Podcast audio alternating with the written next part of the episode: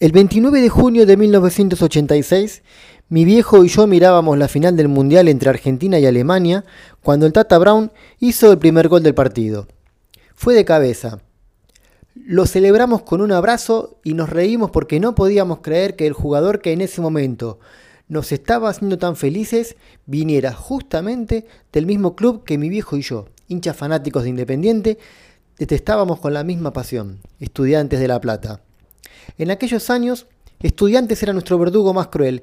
Nos había ganado el campeonato del 82 por un punto y enseguida del 83 por un gol, siempre con José Luis Brown entre sus figuras. Hasta que llegó la final del Mundial de México y todo cambió, porque aquella tarde imborrable el Tata se recibió de héroe. No solo por el cabezazo que abrió el camino del campeonato para la selección de Argentina, sino porque promediando el segundo tiempo pasó algo extraordinario. Después de un choque con un jugador alemán, el Tata se lastimó el hombro derecho. El dolor que sentía era insoportable, podíamos verlo en su cara a través del televisor y fue asistido de inmediato. Todo parecía indicar que no iba más, pero él no quiso salir de la cancha. Ni se te ocurra sacarme, no salgo ni muerto, le dijo al médico del equipo. Y ahí nomás hizo algo que yo jamás había visto en la vida. Se mordió a la altura del pecho la ya clásica camiseta Lecoq celeste y blanca le fabricó un agujero, metió ahí dentro el dedo pulgar y siguió jugando como si tuviese el brazo enyesado, con la fuerza de un león. Este último fin de semana, a unos pocos días de su muerte, los capitanes de los equipos de Argentina lo homenajearon con ese gesto antes de cada partido.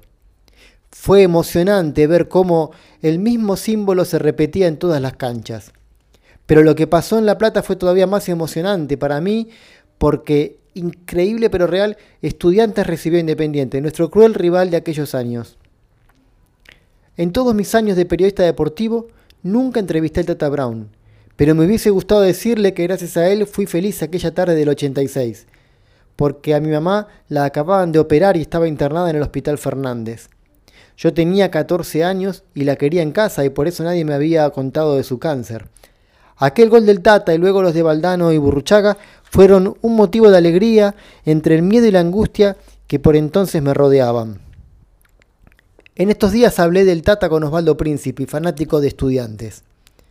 Él prefiere recordarlo no tanto como al héroe de la selección, sino como al aguerrido defensor de su equipo.